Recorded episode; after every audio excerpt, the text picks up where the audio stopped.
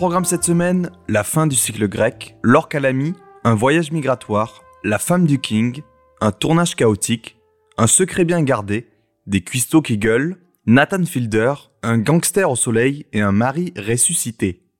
Fin de la rétrospective sur le cinéaste grec Yorgos Lantimos avec ses deux films les plus méconnus.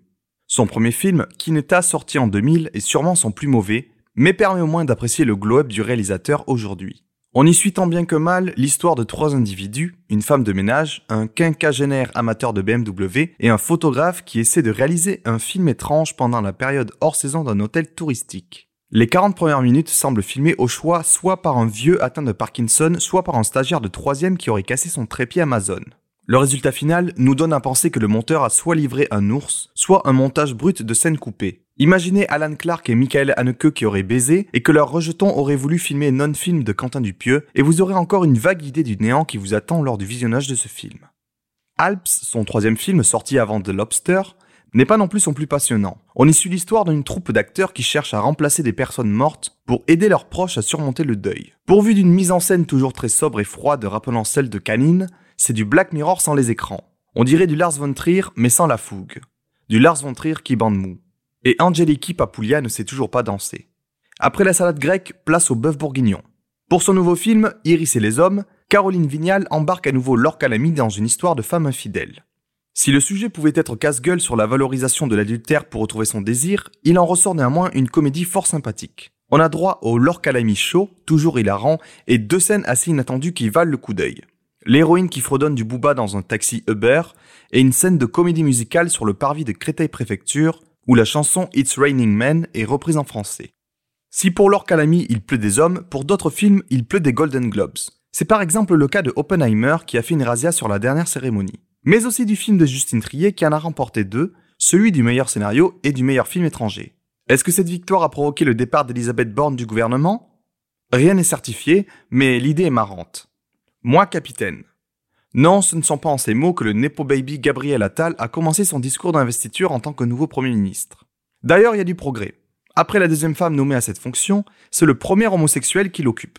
Pas sûr que ce soit le PD qui rende fier la communauté LGBT+. Mais revenons à Moi Capitaine, le nouveau film de Matteo Garonne. La bande-annonce est une vraie version condensée du film où l'on suit le parcours migratoire de deux jeunes Sénégalais qui tentent de rejoindre l'Europe vue comme un Eldorado. Filmé par un Italien, ça parle Wolof, français, anglais ou arabe. Leur voyage est filmé comme l'Odyssée du Lys, parcouru de nombreuses épreuves difficiles mais non dénuées de certains instants de poésie. Le héros est un garçon solaire très naïf et trop optimiste qui se voit confronté à la dureté du monde. Il s'appelle Sedou, S-E-Y-D-O-U, et on se dit qu'à une lettre près, ça se serait mieux passé pour lui. Mais au moins, il aura connu l'école de la vie. Après la misère et la mort, place aux roses et aux paillettes.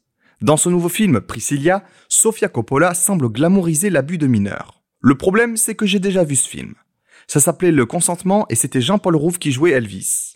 Heureusement, la suite du film permet de dévoiler le côté obscur du King et nous prouve que Jacob Elordi semble incapable de jouer autre chose qu'un rôle de mec toxique. L'actrice principale est très bien castée pour jouer le rôle de cette femme enfant devenue Desperate Housewife qui tente de s'émanciper de la cage dorée dans laquelle l'icône américaine l'a enfermée. Et il reste une BO sympa et des décors et costumes soignés. Retour en France avec le nouveau film de Cédric Kahn, Making of, seulement 4 mois après la sortie de l'acclamé procès Goldman. Dans cette comédie satirique, le cinéaste nous livre sa version de la nuit américaine et semble avoir des comptes à régler avec la grande famille du cinéma. On y voit le tournage catastrophique d'un film social rappelant le travail de Stéphane Brisé avec un Jonathan Cohen semblant singer l'implication d'un Vincent Lindon. Le cinéma est montré comme un travail de groupe où les individualités s'affrontent, chacun défendant sa paroisse en temps de crise. J'ai remarqué que beaucoup des seconds rôles avaient été confiés à ce que j'appelle des cinéastes-interprètes, tout comme Kahn l'est lui-même, à savoir Valérie Donzelli, Emmanuel Berco ou encore mon préféré, Xavier Beauvois, assez mordant dans le rôle d'un producteur magouilleur désabusé. Après le bruit du chaos, place à un silence avec le nouveau film éponyme de Joachim Lafosse. Alors que sa bande-annonce très bien faite donnait envie sans rien dévoiler de son intrigue, l'avertissement de visionnage donné par UGC m'a légèrement spoilé et gâché un peu l'effet de surprise de ce film coup de poing. Il n'en reste que c'est un film au sujet impactant qui ne vous laissera pas indifférent. Ce silence, c'est le silence pesant autour d'un secret de famille lourd, longtemps étouffé et devant lequel on a volontairement voulu fermer les yeux. Mais tous les scandales finissent un jour par éclater au grand jour. Avant d'en terminer avec les films, un petit passage sur le petit écran avec deux séries télé que j'ai pu terminer cette semaine. Tout d'abord, The Bear avec Jeremy White Allen qui incarne Carmen Berzatto, un cuistot étoilé qui tente de reprendre le restaurant en perte de vitesse de son frère suicidé pour le transformer en un établissement gastro. Si la poupée de Mattel, ayant engendré au passage le plus de recettes au niveau mondial en 2023, n'a reçu qu'un Golden Globe fantoche pour saluer justement son succès commercial, cette série a tout raflé niveau meilleure série comique. Pardon? C'est censé être comique? Qu'est-ce que c'est que tout ce bruit autour de cette série? Tout ça pour ça? Sûrement un des shows les plus surcotés du moment. Une saison 1 qui installe avec peine des personnages intéressants et se termine par un Deus Ex Machina, un début de saison 2 bien mou, non, la série devient intéressante à partir du dîner de famille dans l'épisode 6 de la saison 2. Soit au bout de 14 épisodes quand même. Niveau point négatif, il y a aussi un montage qui est parfois roché avec du B-roll à gogo et une BO composée de musique rock déjà ringarde dans les années 2000. Côté point positif, pas mal de caméos sympas et une bonne trajectoire des personnages secondaires tels que Richie, Marcus ou Tina par exemple. On attend de voir ce que ça va donner en saison 3. Allez, faut que j'avance. Every second counts. Place à la série TV la plus dérangeante que vous pourrez voir cette année, The Curse.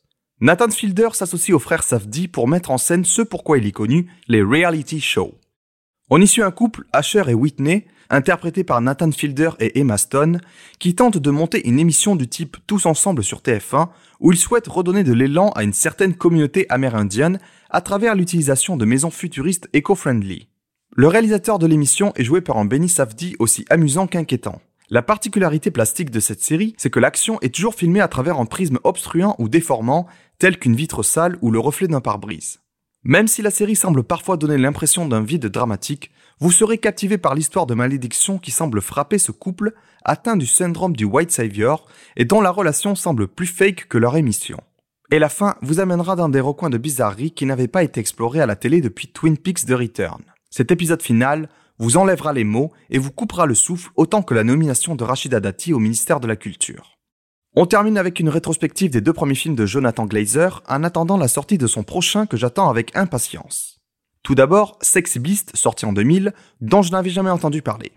On y suit Ray Winston jouant un gangster à la retraite, coulant des jours heureux en Andalousie, jusqu'au jour où un Ben Kingsley insistant vient le déranger pour l'engager pour un ultime coup assez plaisant à suivre avec une intrigue qui a influencé l'histoire du jeu GTA V tout de même. Je retrouve un petit côté film de crime british à la layer cake un peu. C'est un anti-film de gangster dans lequel vous trouverez un Ben Kingsley détestable et terrifiant comme vous ne l'avez jamais vu.